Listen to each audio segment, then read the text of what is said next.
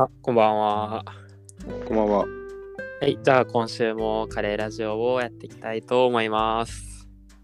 お願いします。はい、ではあの今回のテーマは、えっと、ちょっと前回も出てきてんやけども、えっと、金沢カレーをえ哲学するの回です。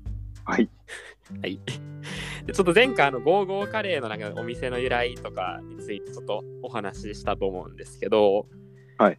なんかあの後ちょっと金沢カレーをこう散歩したりしながらいろいろ考えてると、ついこう今日が今日が乗ってしまってあのうん、ツイッターでなんかいろいろ連続的につぶやいてたと思うんですよ。はい。で、あのカウントしたらなんかせせ千1200文字ぐらい。金沢カレーについて連続で投稿してて、うん。なんかそういう時ありますよね。まあ、はい。えちなみに、また先生、初めて金沢カレー食べたのって、いつ,、はいい、ついつぐらいなんですか？なんか金沢カレー概念がまず習得されてるかどうかからちょっと確認しないとちょっとやりやりようがないというのがあるので。ゴゴーゴーカレーは昨年ですね、小田原で食べたのが初めてですね。え、あの時の？そうはいなの、い、や、あカレー愛好家の活動で行った小田原の。はいえ、それまでは、そのゴーゴーカレーじゃなくても、まあ、ゴーゴーカレーってあの金沢カレーを提供し提供しているうん。チェーン店なんですけれども、うん。え、それ以外は金沢カレーは他では食べたことなかった？いや、食べたことないですね。え、マジで？え、金沢カレーの存在は、え知ってたって感じ？いや、あなんていうか、そのゴーゴーカレーは知ってたんだけど、うん。ああいうのを金沢カレーって言うんだっていうのはあんまり知らなかったですね。あ、そうなんや。うん。えー、なるほど。いや、でも実は、実は僕もでも、初めて金沢に行った時に知ったかな、金沢カレーってのがあるってのを。あんまり有名じゃないんかもしれんね。ゴーゴーカレーの方が有名なのかもしれない。うん。で、まあ、実はですね、その、まあ、金沢カレーは、なんか、ゴーゴーカレーっていうチェーン店に行けば金沢カレーのお店なので出てくるんですけれども、うん。あのネット上で見見ても、その、まあないしはその、ゴーゴーカレーの店にい行ったと行った時にも、明確なあの定義があるんですね。うん。こう金沢カレーっていうのはこういうものですって定義が明確にあって、だこれが他のカレーと違う面白いところかなと思う。例えば日野日野屋カレーとか、まあ、モーヤンカレーとかありますけども、カレーチェーンっていうのは。うん。なんか、そこに行っても、なんか日野屋カレーのカレーはこういう要素からできてますみたいな、その定義とかって別に書かれてないないと思うんですね、別に。うん。うん。金沢カレーにはなんか明確に、まあ、実はありまして、なんかまあそれが5つ定義があるんですね。ちょっと、うんあの沼田先生の写真をお送りさせていただいたと思うんですけど、まあ、キャベツの千切り、えールーの上にカツが乗っていて、そのカツの上にソースがかかっている。うん。で、3つ目は、えールーは濃厚でドロッとしている。うん。で、え4つ目がえステンレスの皿。え皿がステンレスなんですね。で、5つ目が、まあ、特徴的で、えっと、フォークで食べ食べるっていう、えーものがあるというところでございまして、まあ、これが明確にあのゴーゴーカレーのお店に行くと、えー書かれてる。つまり金沢カレーってこういうもんですよと。形ですね。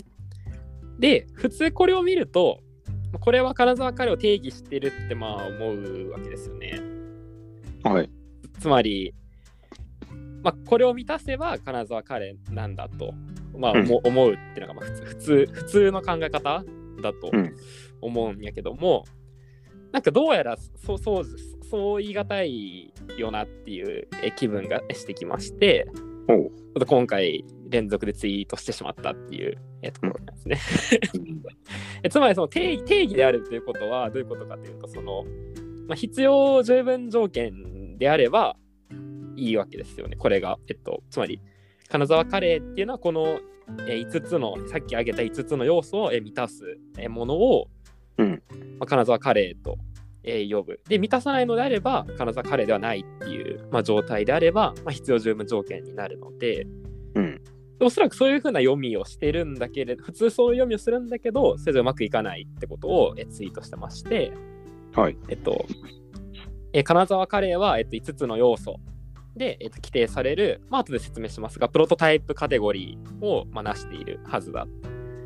で例えば、えっと、金沢カレーが提供されるとき、それがステンレス製の皿じゃなくて、普通のカレー皿。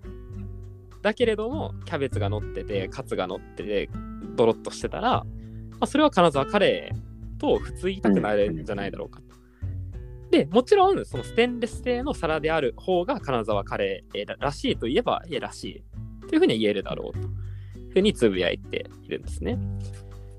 この感覚っていうのは、その又先生的にどどうすか？その、ステンレス製の皿じゃなかったらもうこれ金沢カレーじゃないって言い切りたくなるか、それともそ、いや、それもまあ金沢カレーだよねって言いたくなるかっていうその直感レベルの問題としてどう思うかなっていうのが気になったんですけど。あれ？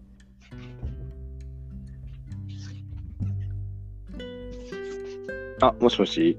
あ、もしもし。回線が。あ、マジで？いや、え、どっからどっから？え、このカナダカレーが、はい、カナダカレーが、うん、でない状態で提供されたときに、うん、うん、なんかこの規定を参照しながら、うん、あこれは金沢カレーじゃないなってこう直感するかどうかっていうところですね。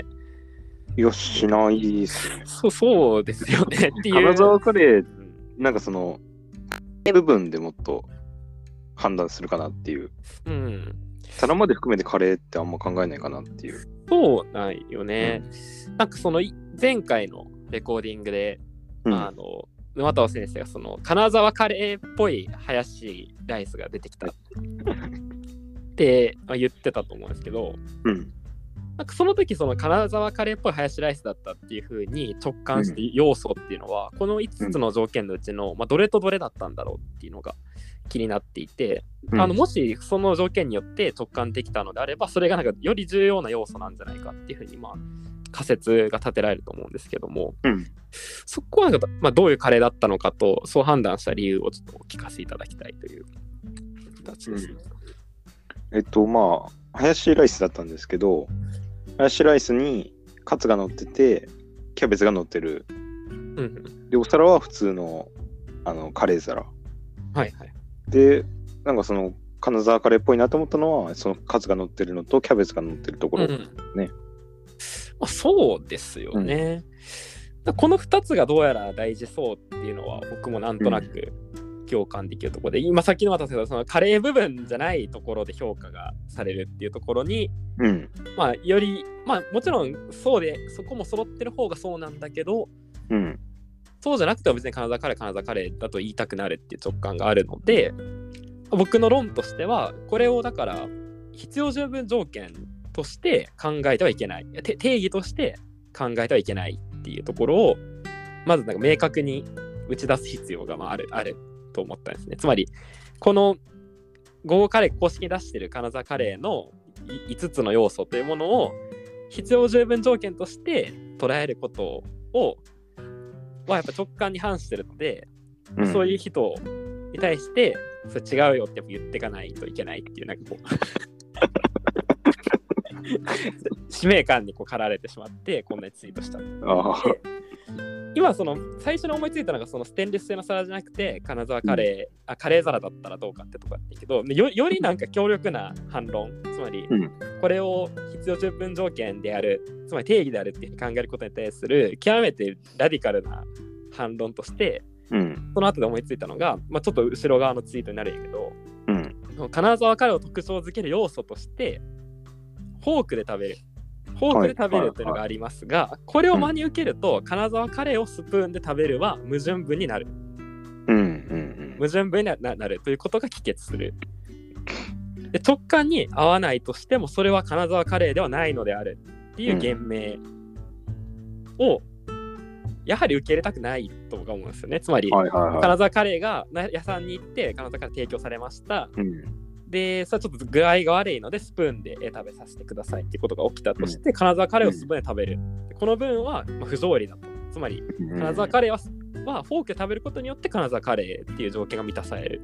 うん、だからフォーク、スプーンで食べた瞬間、それ金沢カレーではないとというのはどうしても言い難い、うん、いいだろうと。だからこそ、この5つの要素っていうのは必要、えー、条件ではなくて、プロトタイプカテゴリーにおける、まあ、らしさっていうものを高める観点であるというふうに捉えた方が、うんまあ、いいいだろうって、これはなんか決定だかなというふうに個人的には思ったんですね。つまり、あの、ステンレス製の皿で出てきた、出てこないと金沢カレーじゃないっていう道っていうのは、つまり、提供された時点では金沢カレーであるかどうか決まってるっていう風な考え方でいけば、そのステンレス製の皿じゃなかったら金沢カレーじゃないっていう道も、まあ、まだ認めていいような気がするんですよね。つまり、おい、これ金沢カレーじゃないよって、えー言えると思うんですけど、うん。このフォークで食べるかスプーンで食べるか問題は、その、店の人が金沢カレーで出してても、えっと、食べる側がそれをスプーンで食べた瞬間、そうじゃなくなるっていうのは、ちょっと受け入れがたいかなっていう、まあ、そういう直感ですね。うん。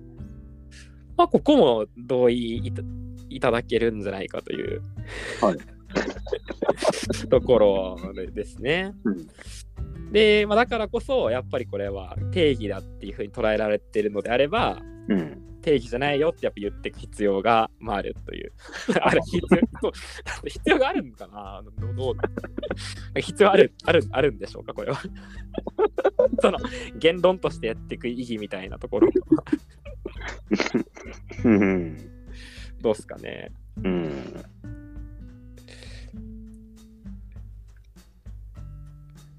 まあまあやっていこうっていう話ですわ。で、ここで問題になるのが、そのプロトタイプカテゴリーとは何かっていう問題ですね。うん。そういうのまたプロトタイプカテゴリー、これ心理学とかあの認知言語学とかで使われてる用語なんですけど、うん。なんかどこかで耳にされたこととかってあったりされますか？いや、あんま聞いたことがない。だからプロトタイプっていうのは普段なんかどういう印象というかどうどういうふうに使う？あんま使わんかプロトタイプ。ななんかまあ、試作品みたいな、なんか、確かに。一番、なんていうんですか、最初のやつみたいな。確かに。そっか。確かにプロトタイプって試作品って意味で使うな。確かに。いやなんかさなんか和訳すると典型例っていう感じで出てくるんやけど確か試作品って意味で使うね確かに典型的な例を試作で作ってるってことか。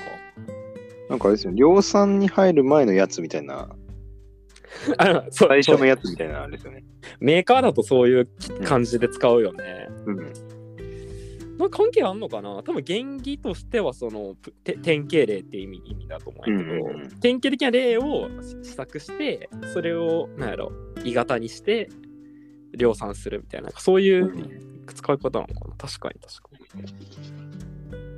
まあこのプロタイプカテゴリーっていうのはそのなカテゴリーっていうのはなんか物事をどう分類するかっていうえ話ですけれども、これなんか今言ったその古典的カテゴリーっていうのが、まあ、あるその言例えば言語学とか哲学の中で古典的カテゴリーって言われてるその、まあ、古いカテゴリー感っていうのはその、まあ、まあカテゴリーってどう考えるかやけどその、まあ、ある対象に出会った時にうん。世の中の、まあ、カレーに出会うとか、まあ、福神漬けに出会うというかで、まあ、それが福神漬けかどうかっていうのを正確に判断できるかどうかっていうことが、まあ、ある意味その概念を理解しているっていうことだと、まあ、思うわけですね。つまり、えっと、また例えばが、まあえっと、たたくあんを見て、たくあんを見て、あ、福神漬けだって言ったとき、うん。おそらくそれはうまく、えー福神漬けって言葉を、えー理解できできてないないと多分思うんですよね。で、うんまあ、例えば他にも、まあ、ファジーな例やけども、これは僕と沼太郎先生、だからその個人の中でカテゴリー、カテゴリーがまあずれるときはあるわけですよ、ね。多分僕と沼太郎先生はそのお多くの場合ずれなくて、うん。うん。何がご飯かどうかっていう判断であったりとか、何が福神漬けかどうかっていう判断は、あんまりずれないと思うんですよ。うん。あの、まあ、もしかしたらずれる可能性もあるかもしれない。基本的にずれない。だだからコミュニケーションが成立しているわけですが、たまにこのラジオでも何回かありましたけど、かカレー、カレーってものを判断する際の基準が、なんかたまにずれますよね、我々も。その、なんていうかな。ああ、はい。ありありましたよね。なんかその、つまり、麻婆豆腐をかけたらとかのは。あ、そうそう、あ、そうそう。え、ももっと引きになるけど、その、ハヤシライスやったっけ、うんうんハ。ヤシライスを見たときに、うん。えカレーの周辺例だなってなんか僕は思っちゃう時が、ああ。まああるわけですけど、うん。まあ、沼田先生と到底承服できできないというか、その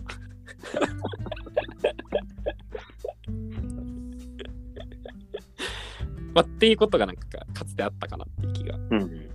してて、でもなんか僕その後いろんな人にヒアリングしたところ、やっぱりなんかどちらかというと沼田先生の持ってるうん。まあ、支持されやすいというか。つまりハヤシライスであればカレーライスじゃななくて、うん。逆にだからこれに出会った時にあカレーじゃなくてハヤシだよっても言える。人の方がもうハヤシライスってことはもううまく理解でできてるわけですよね。うん。で逆にそのハヤシライスを全く知らなかった子が、えっと、初めてハヤシライスに出会った時にうん。それをカレーだって言ってしまう可能性あると思うんですあが、うん。その場合だからまだうまくちゃんとカレーっていう概念を理解できてないことにもなるわけですよ。つまりはうんハヤシとカレーの、えー違いが分かってない。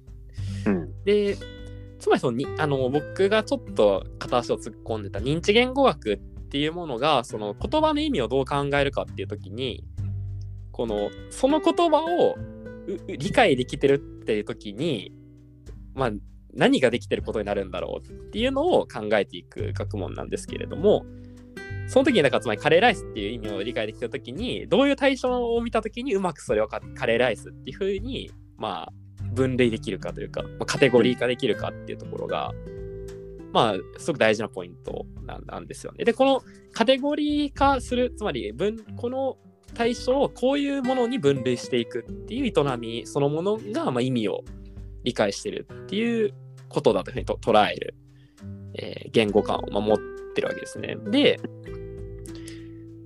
む昔その言語学っていうのは、その古典古典的カテゴリー感っていうのは、つまり必要十分条件が言葉の意味だとか考えてたわけです。つまり、えー、分かりやすい例でいくと、そのき奇数とか偶数っていうのは、まあ、完全に定義できるわけですよね。うん。とか、えっと、例えばその、独身？独身？あ、まあ、バチェラー、バチェラーっていう、まあ、独身男性を表す言葉やけども、ババチェラーっていう言葉があったときに、うん。バチェラーっていうのはこういう意味です。それは、えーだだ成人している、えー男性である、えー未婚である。で、この3つが必要十分条件で、この3つを満たせば、えーバチェラー、えー未婚男性、えーななんですよっていう。で、つまりこの1つでも書けるとバチェラーじゃないよねっていう。議論を古典的カテゴリーっていうに基づく意味論は、まあ、やってたわけです。うん。で、まあ、なんとなく正しそうで、しかも、まあ、受賞的技術っていうのは基本的にこういう古典的カテゴリー感に近しいものが採用されてるような気もしてる。つまり、この記述を満たさなければ、えーその後の意味をうまく理解できてないそその後にはそそその対象にその後は使えないみたいなうんことがあると、まあ思うんやけども。でもまあなかなかね、そうはいかんよねっていうところがいっぱい出てくるんですね。つまりそのババチェラーの時に、例えばロローマ教皇は、えっと、宗教上の理由で結婚しないわけですけども、うんローマ教皇はバチェラーだっていういうのは、ちょっと向こうの人からするとなんか言いづらいみたいなんですよね。つまりローマ教皇のことをバチェラーっていうふうにカテゴリー化するのは、うん。うんなんかちょっと突っ込み入るみたいなの。があるみたいで、つまりいくらその定義しても、まあ、ローマ教皇、あとはその変な話、そのゲイの人をうん。バチェラーっていうふうに例えば言う言うとしても、なんかそう相当奇妙にななってしまううん。わけで、つまり定義しても、結局その周辺例はうまく救えないよねっていうのがあり、そのさっき言ったようなその、えっと、プロトタイプカテゴリーという形で、必要順部条件じゃなくて、まあ、いくつかの要素の中で、まあ、これがあると一番それっぽいよね。でもこれがなくても、ま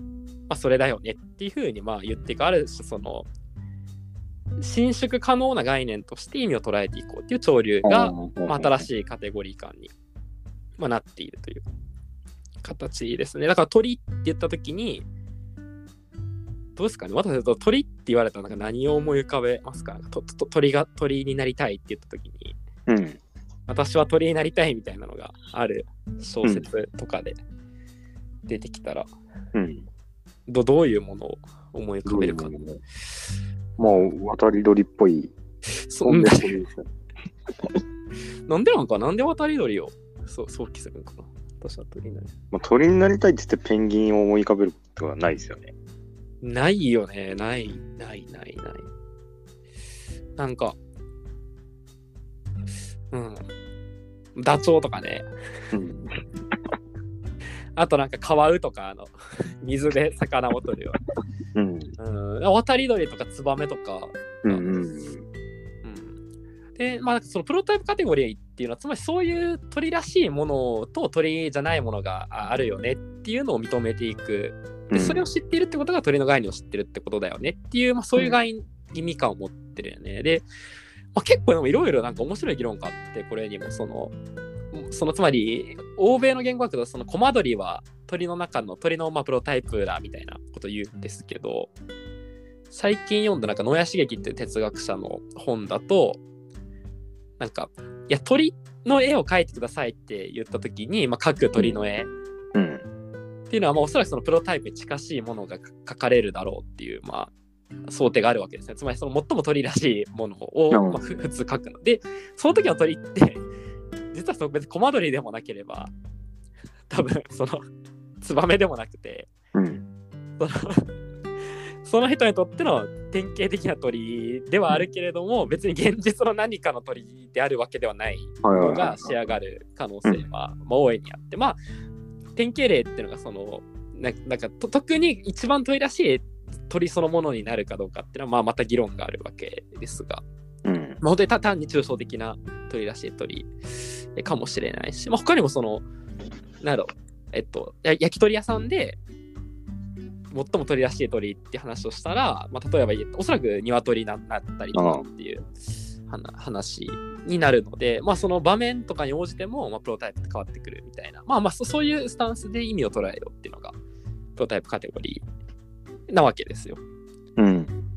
でここまで説明するとやはりその金沢カレーを、えー金沢カレーとはっていうふうに書かれてるこの5つの条件はそのプロタイプカテゴリーとして考えた中でこの5つの要素を満たせば満たすほどその金沢カレーらしくなるけどもどれかを書いても金沢カレーでありそれは金沢カレーの周辺例として残るだろうっていううん。えそういうカテゴリー感を取るえーべきだろうという、うんそういうそういう主張なんですよ。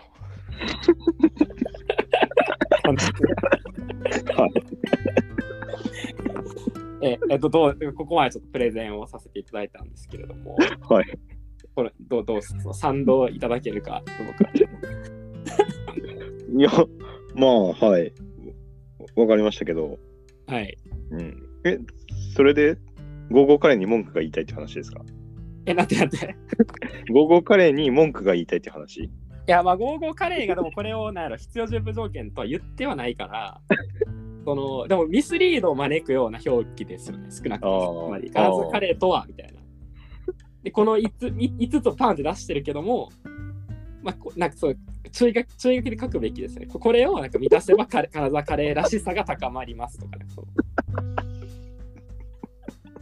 いやななぜかと言いますとね、そのうんつまりこの定義が明確に記されてるせいで、うん。そのこの後あツイートしてるんですけど、はいつ。まり、ゴーゴーカレーの店の中では、金沢カレーの定義が明確に示されており、うんでその一つとしてカツが乗っていることが挙げられる。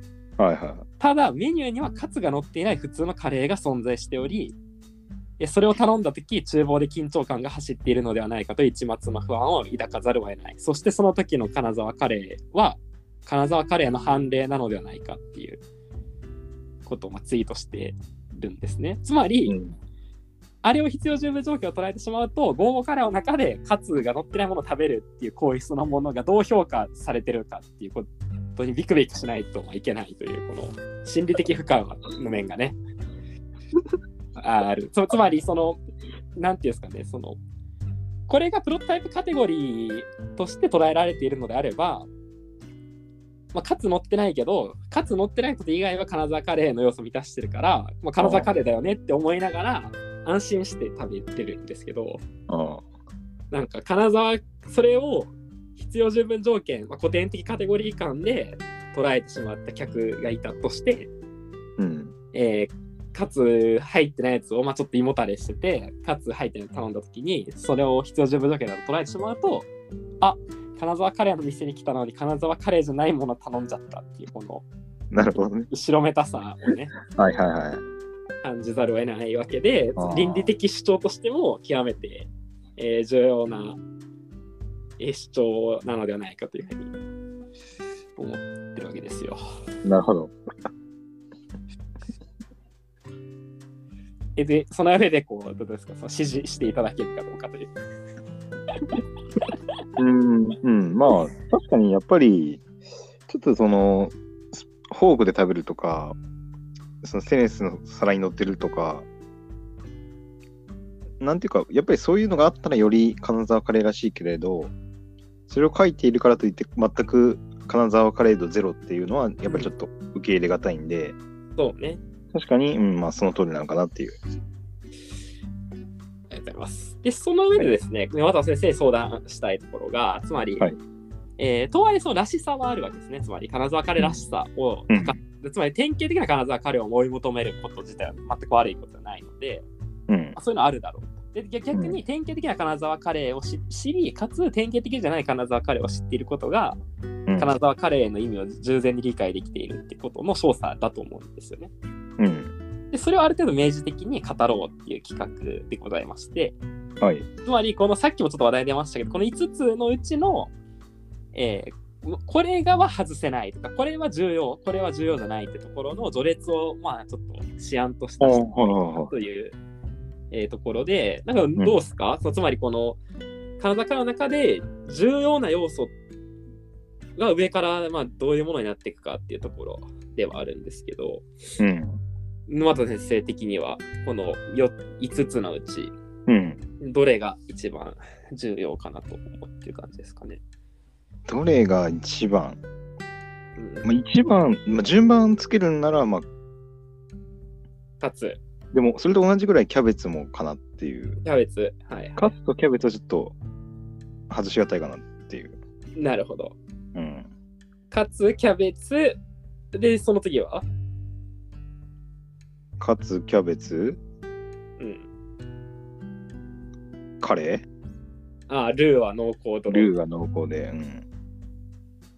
で、うん。で、ソース？あ、ソースだっけ？ソースはあれだっけ？カツと一緒だっけ？まあそうです。カツとソース一緒やね、一応。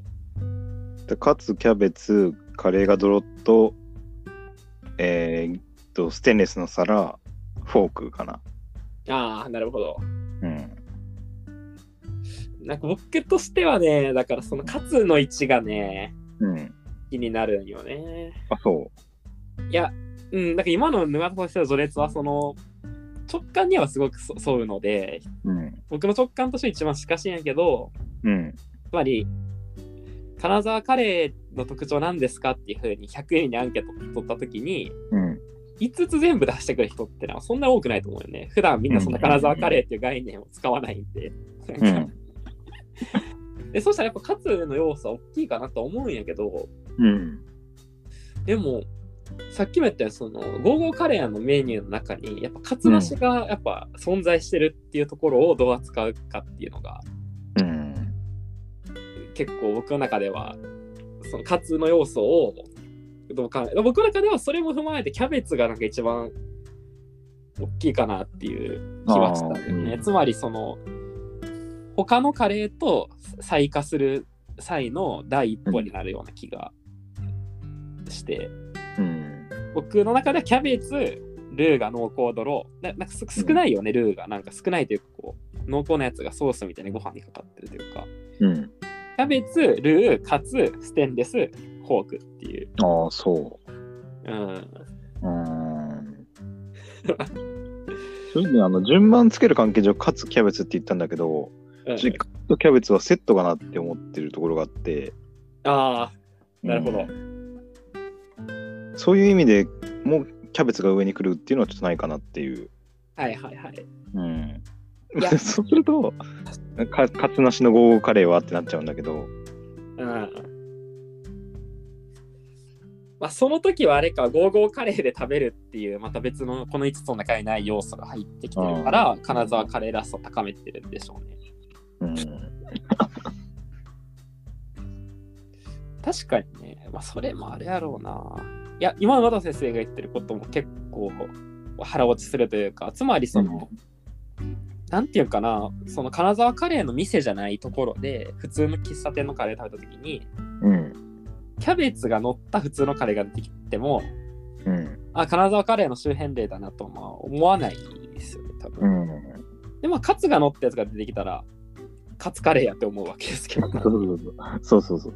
で、カツとキャベツが出てきて、まあ、ふつあとは普通だったとしたら、ちょっと開けてくるかなってイメージはうん。あるよね、確かに。うん。確かにね。カツ、キャベツはなんか、すごく重要な気がする。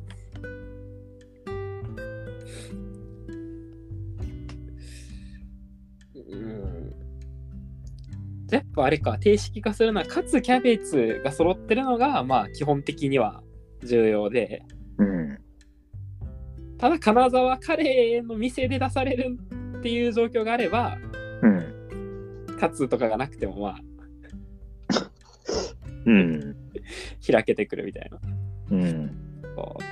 逆にどうかな？普通のカレーがステンレスの皿で出されてたら金沢カレーやなって思うかどうかっていう。いや、それはあんまり思わないかなっていう。ねそれはもうなんか、うん。まあ、あとはフォークですよね。普通のカレーでをフォークで出してきたらと思う。明らかに普通のカレー、だからその明らかに普通のカレーをフォークと一緒に出してきたら、うん。もう金沢カレーとかちょっとびっくりびっくりしますよね。このうん。間違えたかなって思うよね。そう確かに。なんかあお煽ってんのかなみたいな。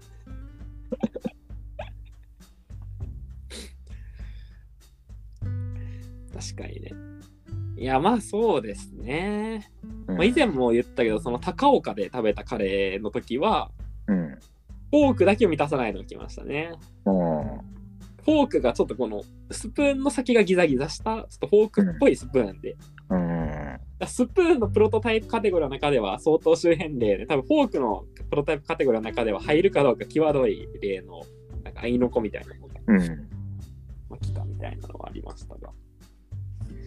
で、あの、ここで書いてるさ、もう一個だから、非明示的ではあるけど、その金沢カレーとは、金沢市のカレー店で作られるカレーですっていうふうに書かれてるけど、うん。まあもちろん金沢で作られることは、金沢カレーであることとは、僕は、金沢カレーのらしさを高めるにあたって、金沢で作られること自体はななんだ関与してないかなと、個人的に思う,、思う思うんよね。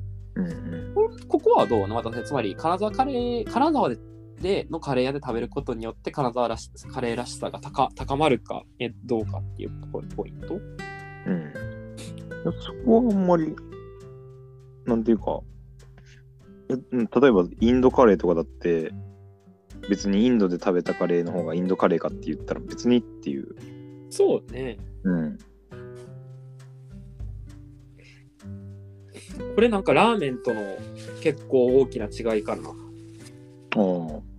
つまり、札幌ラーメンとか、ああ。和歌和歌山ラーメンとかっていうのは、はい。なんか明示的じゃなくても、例えば札幌で味噌ラーメン食べたら、うん札幌ラーメンをみひひ明示してなくても僕は食べたここ食べたことにしする気がするんよな。ちょっと。あはいはいはい。多分あるよね。多分和歌山ラーメンっては言ってないけど、明らかに和歌山ラーメンっぽいものを和歌山市で出してるとか。うんうんまあ、カレーは全然そんなことないかなって気が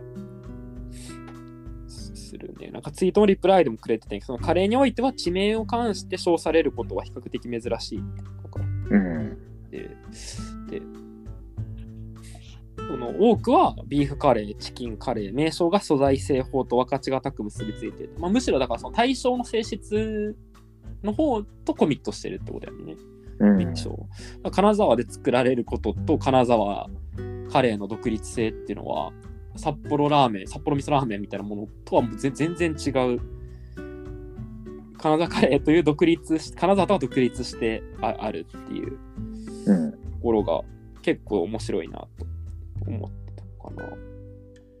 金沢で食べること自体は全然、えー重要じゃないというところは。インドカレーもそうやね、確かに。うん。タイカレーも。うん。どうですか？なんかご当地カレーみたいなの食べたことある？なんか、どっちカレー？なんとまあ、かカレー。海軍カレーとか。ああ、海軍カレーはそうね。うん。海軍カレーはでもどっちかというとあれかもね。だから、どっちかというとその場所、つまり軍港で食べればなんであれ海軍カレーに。そういうわけでもないか。うん。軍港がある喫茶店に入って、普通にカレー食べて。一応でも海軍カレーもなんかそういう海軍のなんとか割烹術みたいなのでやってますみたいなあはいはい定義みたいなものはあると思うんだけど。はいはいはい。そうなんよな。あ、ここがだからすごい重要なもんで、今の関連することでいくと、うん。そのまあ、ちょっとこれは極端な例をツイートしてますけど、うん。金沢カレーを知らずにこれらの要素を満たす、まあ、さっき言った5つの要素を満たすカレーを偶然作ってしまった時、うん。まあ、それは金沢カレーなのだろうかまあ極めて極端な、まあ、例ですけど、はいはいはい。まあ、受け取り手としては金沢カレーだと思うんですよねこれは。うん、で、まあ、偶然作ってしまった時どうかっていうのはまあ結構際どい問題やけどでも少なくともその例えばこれは金沢カレーですっていうふうに明示するかどうか問題っていうのはあると思っててつまり金沢の店だと普通にカレーって頼んだら金沢カレー出てくること結構あると思うんですよ。うん。あのもしかしたら福井とかでもあるかもしれないけどうんでその時受け取り手はその作り手が意図して金沢カレーにしようとしてるかどうかっていうのはまあ明示的じゃないので、うん。まあ、知りようがないわけですよね。うん。で知りようがない時明らかに要素を満たした金沢カレー的なものが来た時になんか僕の場合つまりカレーっていうメニューで金沢カレーの要素を満たすカレーが出てきたら金沢カレーっていうふうにカテゴリー化す,るすると思うね。作り手がどう意図したかとはある程度独立に。うん。これはどどどうかな？そのぬ沼太郎先生としては。つまりうん。うん。あだから相手がか出してなくてもそういうそれっぽいのが出てきたら彼だと思うかってこと？そう、まあ、もしくは、えー正確に言うと、その、まあ、持ってないってのはちょっと難しいけど、うん。知りようがないとき、つまり喫茶店でカレーライスっていうメニューをた頼んで、明らかにさっきの要素を満たしたカレーが出て出てきた。でもメニューにはカレー普通のカレーライスって書いてある。ってことですね。で、相手はこれはなんか知ってて金沢カレーにしてるんか、うん。そうじゃないんかがわかわからないっていう状状況。うん。の時金沢カレー食べたなって思うかどうかっていうあーまあ、金沢カレーって思うんじゃないかな。じゃあ逆にさなんか軍港に行ってうん。軍港に行ってもうあのもう船がもう見見えるカうん。カフェみたいなもうあのうん。船が見えるさ博物館みたいなところのうん。あカフェでうん。あカレーを食べてうん。カレーライスを名乗ってるんだけどご飯に日照バターが刺さってるみたいなあー、ちょっと難しいかもしれない。えこの日照バターが刺さってなかったらどうなん？ってなかったら普通のカレーって思う。うん、ま、全く同意。僕も日照バター刺さってなかったら、普通にカレーライスやなって。で、だからさ、思ったのがさ、前の渡さん、ククレかな、はい。クレクレえ、うん年末行ったらクレやったっけ？クレー。うんクレに行った時はあの海軍から送ってくれたじゃないですか。うん。あの日照バターが割と個人的なツボツボやったというか。そう。ああ。自分的にはね、あれはね、あのプレートがツボだったけどね。え、なんで？あなんか一応あれは本当に、えあれはなんか海軍カレーじゃなくて一応海事カレーで、あ、そうなんや。その自衛。隊ので使ってるお皿と一緒ですよって言われて、あ、そうなんや。だったから、はーんと思って。へえ。あ、そうなんや。海事カレーなんや、あれ。うん。海事カレーって日照バターかかかってるんや。それは知らんけど。え、あれはクレやったっけ？だから。あれはクレー。えー、あ、そうやったよな。うん。なんかさ、だから、いや、今思ったのが、だから、その、海軍カレーとまでは言わんくても、うん。カレーに日照バター、軍港で日照バター刺したカレーをうん。出してきたら、もう、かいかいある程度、まあ、海軍カレーって名乗るほどじゃないけど、ちょっとこう海軍カレーですよっていうのを明示化する一助にななってるって気がどうもして、日照バターかかってきたら結構ワンチャン海軍カレー食べ、あ、海軍カレーじゃんって思っちゃうみたいな。気分があるけど、そそこどう？その、そこ、ククレーの例えば喫茶店に行って、クレーの喫茶店に行って、うん。店内にめっちゃその海軍のその船の三笠のなんかうん。模型とかが いっぱいあって、うんカレー普通のカレーライス？頼んで。で出てきたら、ライスに日や照バターそれは海軍カレーじゃないの？でもメニューにはカレーライスって書書いてる。うん。いや、それは海軍カレー。カレーカレーじゃあそれは海軍カレその沼田先生が普段ポケットにあの爪楊枝に日照バターつけたー。日照バターを、まあ名刺入れみたいなのにいっぱい携帯してて軍港に行くたびに喫茶店で普通のカレーライスを頼んでそこに自分で日照バター突き刺してたらそれは自分の手そでれそれは、それは違う。違う。それは違う。セルフ海軍カレーしてるやついたらちょっと面白いですよ。ねそのうん。横須賀の普通のカレー食べに行って自分でポケットから日照バター爪楊枝のやつ取り出して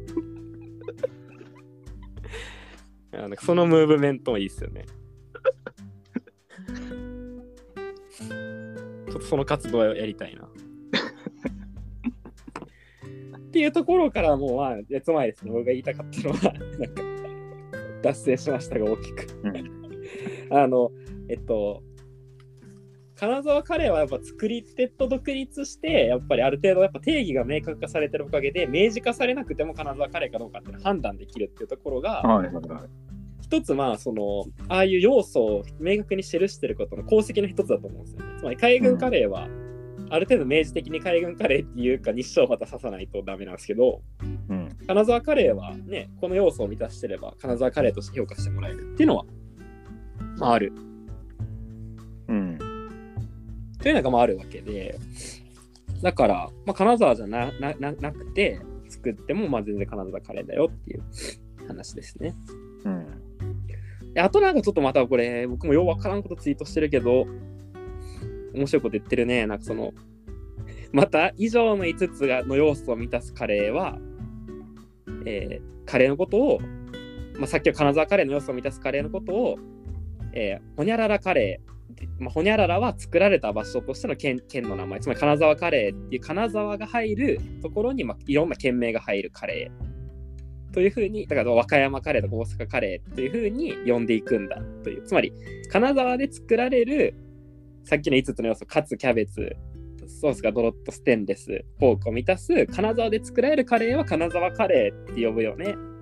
だから、さっきのカツ、えーキャベツ、おにゃららを満たす大阪で作られたカレーは大阪カレーだよねっていう風な解釈の仕方をする人が出てきて、その人が各地で和歌山カレーとか山口カレーとかを作り出すようなことはないのかなみたいなツイートしてますね。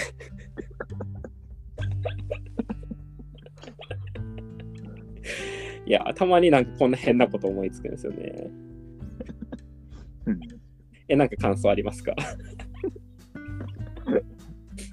うーん。ああ。はい。まあ、ここはスルーで、はい、行きましょう。うん。でも次もなんか変なこと言ってますね。えーカツカレーからカツを取るとあカレーになるが、金沢カレーから金沢を取ることはえできないし、仮に取ることができたとしても、残ったそれは金沢カレーであろどういうこと？どういうこと？いや、どういうことですかね。まあ、だから、つまり、カツカレーからカツを取ることは簡単やんか。つまり、うん、はいはい。カレーの上に乗ってるカツを取れば、えーカレーになると。えーカツを取るカレーになる。うん。で、一方、金沢カレーから金沢を取るっていうのは、できるかっていう。もうできないっていうの、できないっていう、できない、できないね。できないっていうのは分かった。分かるんだけど、うん。仮に取ることができたとしてもっていうのはどういうこと？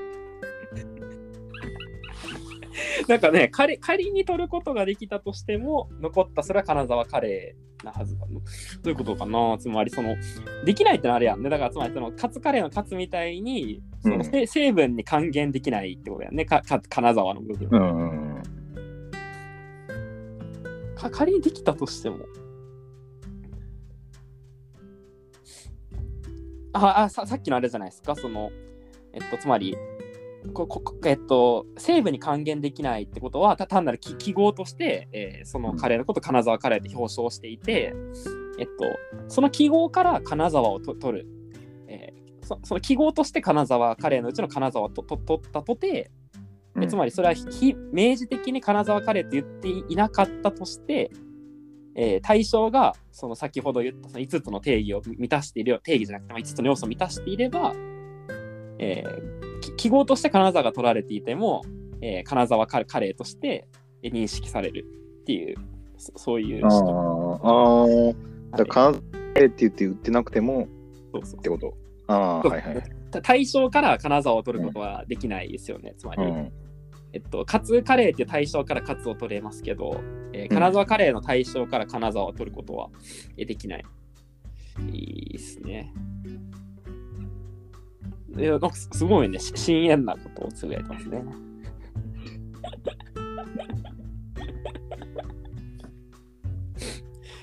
はい、えーっと、他にも見ていきましょう。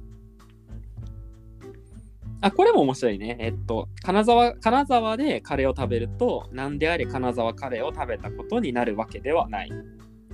うん。これは同意できると思うんですね。うん金沢でカレーを食べると、何であれ金沢カレーを食べたことになるわけではない。うん。一方、これ以前の佐藤先生が言ってたかな。一方あ、朝にカレーを食べた場合、うん。えそれは何であれ？朝カレーである。うん。たとえそれが金沢カレーであっても、まあ、それは朝カレーである。つまり、金沢カレーは朝食べたみたいな、まあそういうことがあったとしても、うん。まあ、それは朝カレーであって、うん。えー朝カレー、うん、そうだね。だから、うん、そそうそういうことね。だから、金沢でカレーを食べても金沢カレーにならないけど、朝にカレーを食べたら朝カレーだ。で、この相違は、朝カレーがカレーを朝に食べるという行為そのものを指しているのに対して、まあ、繰り返しになりますが、金沢カレーはカレーを金沢で食べるというイベントではなくて、ある対象の名前であるという点が、まあ、寛容な違いであると。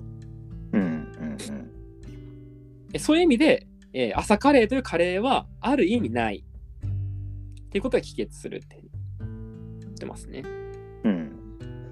これなんか以前の又先生が言ってた気がするんやけど、なんかち違ったっけ？あ朝カレーのあたりの議論。なんかそんなこと言ったような。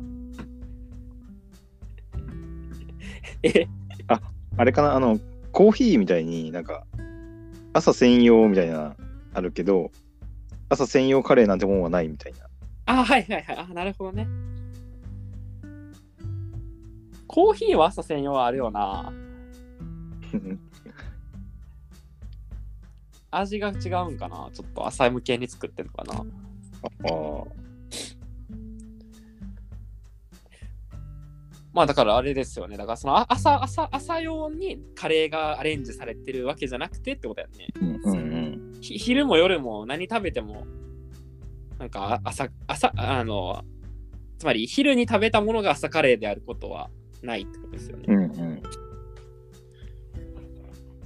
でね、僕この違いがね、その例文レベルで出せるものとして一回ちょっとアンケート調査したいなと思っててんけど、うん。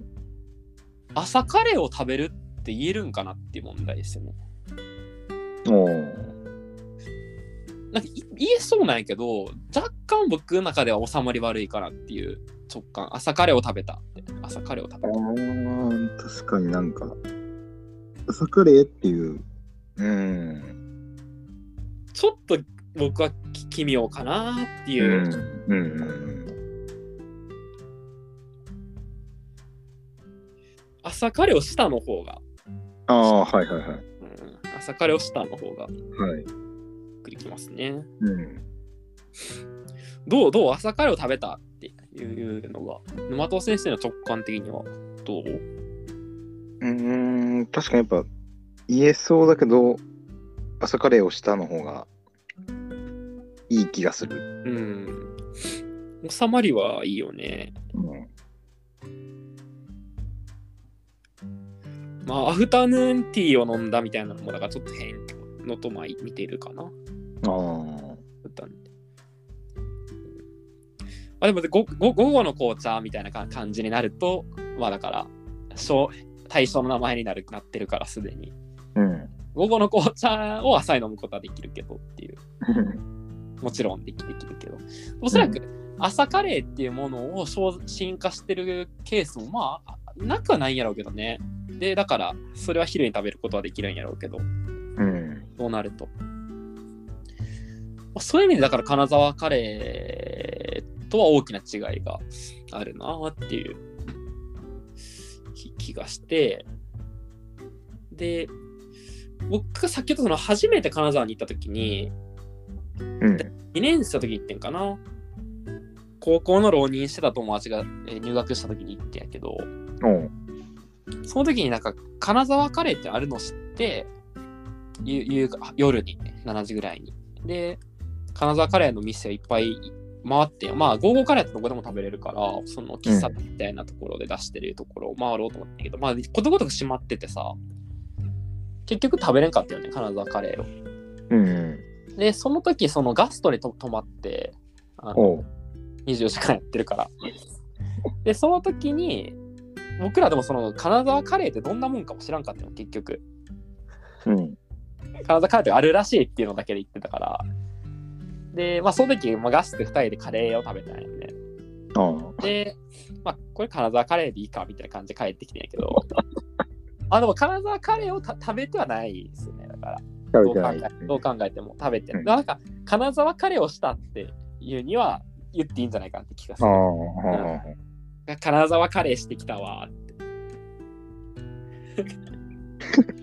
ちょっと、ちょっとなんか新しい方やけど、なんか、それは嘘じゃないかなって気がすするよね。ガストでカレーを食べて、金沢カレー食べたよって言って、そういうなんか、ういや、嘘つけって思うんやけど、うん。ちょっと金沢カレーしてきたわって言ったら別に嘘じゃないかなって、その、うん。ちょっと怪しい。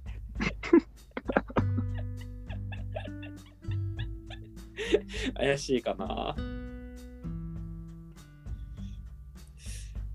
で、まあだからそれを踏まえて、つまり、ということで、これ最後のツイートですね。ということで、まあ、金沢カレーを金沢で食べることを名指すのであれば、まあ、金沢金沢カレーするという、まあ、そういうふうに言わなきゃいけないって言ってますね。つまり金沢カレーするだけであれば全国どこで金沢カレーを食べても金沢カレーすることができるので金沢で金沢カレーを食べたってことを正確に名指すのであればまあ金沢金沢カレーしてきたって。で逆に金沢カレーしたっていうのは二義性を持ってるんですね。金沢カレーしてきたっていうともしかしたら静岡で金沢カレーを食べたことかもしれないし金沢のガストでカレーを食べた。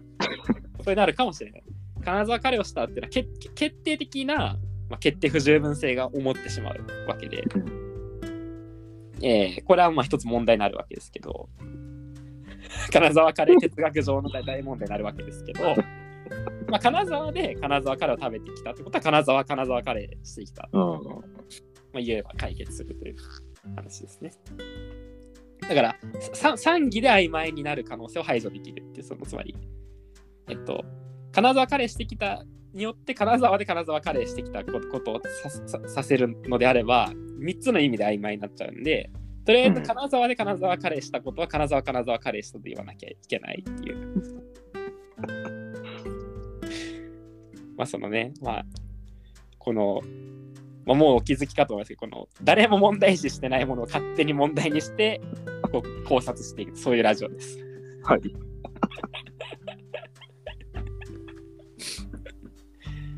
ここまでいかいかがだった？ちょっと感想と言いますか？ちょっといこれがちょっと僕はあの、あの、この先週のラジオをやった次の日にもう、頭の中金沢カレーだらけになって、もう結構、ディートがボンボン思いついて、バンバンしたんだけど、うん。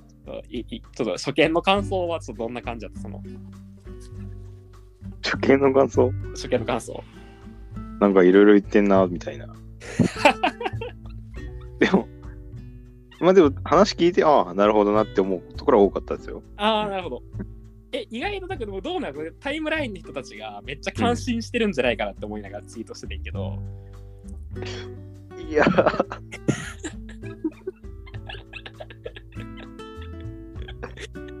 そうでもない。そう、文字で聞い見ただけだとなかなか伝わりにくいのでは。ああ、そうか。うん。難しいな。確かにね、意外とこう食いついた人もいれば、うん。まあ、それは数はそんなに多くなかったよね、確かに。うん。意外とね、自分の問題意識分かってもらうの難しいね。うん。で、まあ、こうもう一つご相談、最後に相談が、つまり、ご当地カレーってものを最も成功させた形だと思うんですよね。つまり、金沢カレー。つまり。金沢じゃなくても、まあ、金沢カレーである。で、逆に言うと、その、この場所でカレーをするっていう、つまり、えーえーどっちかというと、その、金沢カレーは、ある種、そのトポスとは独立した、えー領領域を切り開いたんだと思うんですよ。うん。で、海軍カレーは、ある意味トポスと極めて密着する形で、つまり、海軍カレーって出されたものを、うこんなもん海軍カレーじゃねえって突き返すやつはいないと思うんですけど、うん。金沢カレーですって出されたものを、いや、これ金沢カレーじゃないよっていうことはできできるわけ。うん。うん。で逆に言うと、海軍カレーってのは、ある意味その場所そのものに大きく依存ししてるわけですよ。まあ日照バッタのあの刺してねえじゃないかって言ってる客がいたら、まあ、どうしようもない右翼ですよね、多分それそれは多分。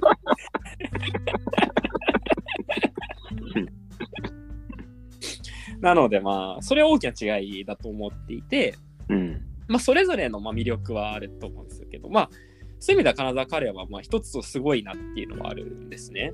で、かつ、かねてよりその、その野又先生とそれ言ってるのは、そのい伊豆においてやっぱカレー文化を発展させていくことが、まあ、大事だよねみたいな話をね、うん。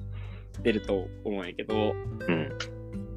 となんかこのどっちかのやっぱ道で行くべきかなって気がしてその、うんうん、カレーどころにするためにはどっちかのみ、うん、方法を取る必要があるかなと思ってて、うん。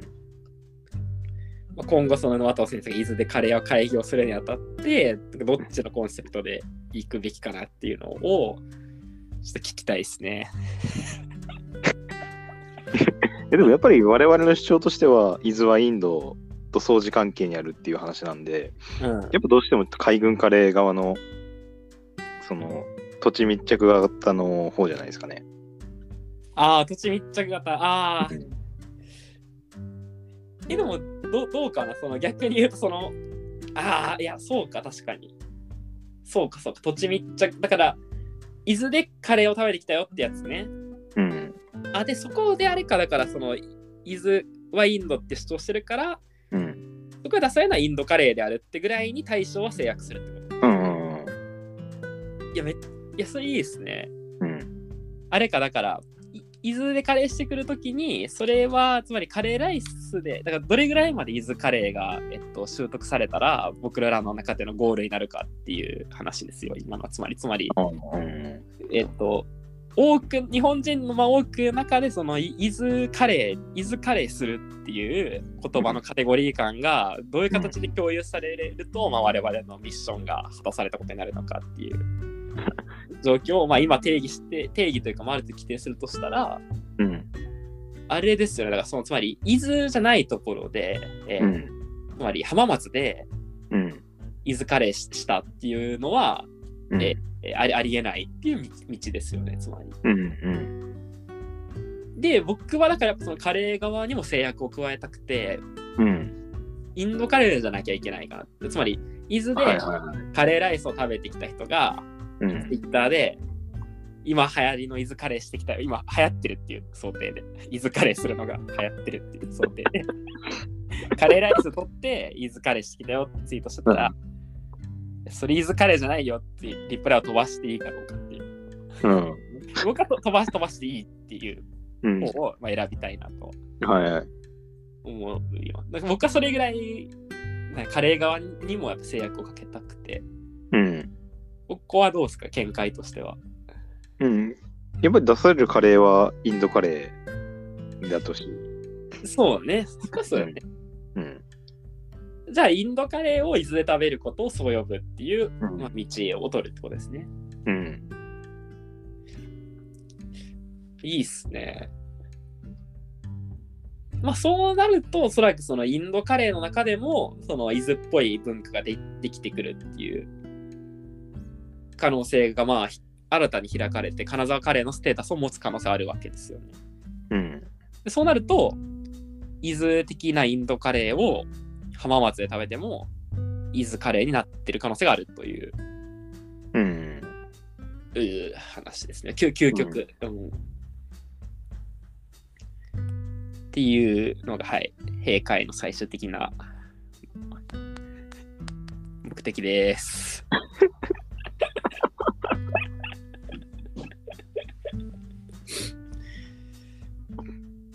まあいいんじゃないですかね。結構まとまったかなと。はい。その金沢カレーのにはね、結構エピソードがあって、外回しと行った時に、金沢カレー食べれんくてさ、結構二人ともイライラしてさ、おで、なんか、10いや、本当にね、今までは迷惑な客なんやけど、うん。19時半過ぎた、え、で、閉店のところに3時1分ぐらいに着いて、うん。ちょっとなんかた食べさせてくれませんか？みたいなことをちょっと言ってみたよね。うん。ただ、なんかめっちゃ、なんか、すいませんみたいな感じで対応してももらってしまって。なんか、超申し訳ない気持ちになったよね。そのつまり、は後で反省したというか、なんかこう、あなんか向こうに謝らせてしまったみたいな。で、その日、その人にあ。うん。夜、その温泉入って、温泉とか銭湯入ってから、なんかうん。手紙渡そうみたいな。ありがとうございます。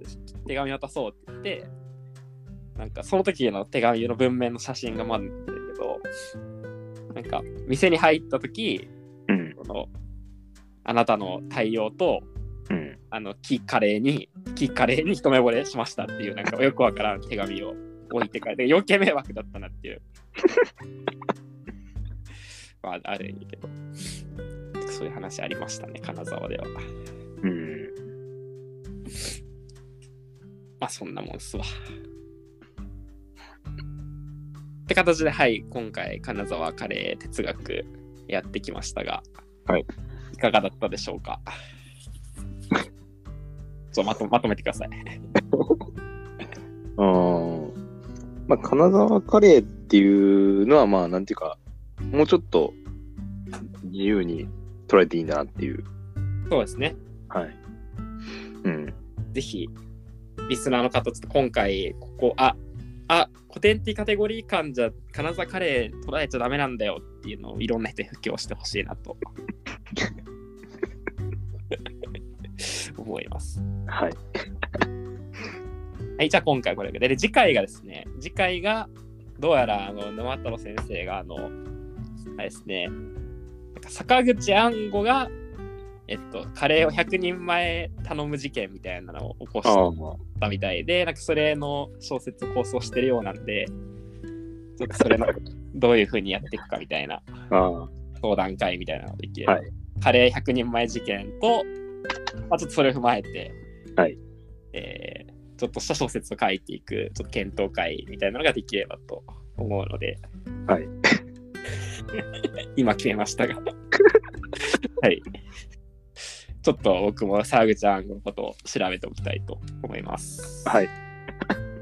はい、では今晩もありがとうございました。ありがとうございました。失礼します。おやすみなさい。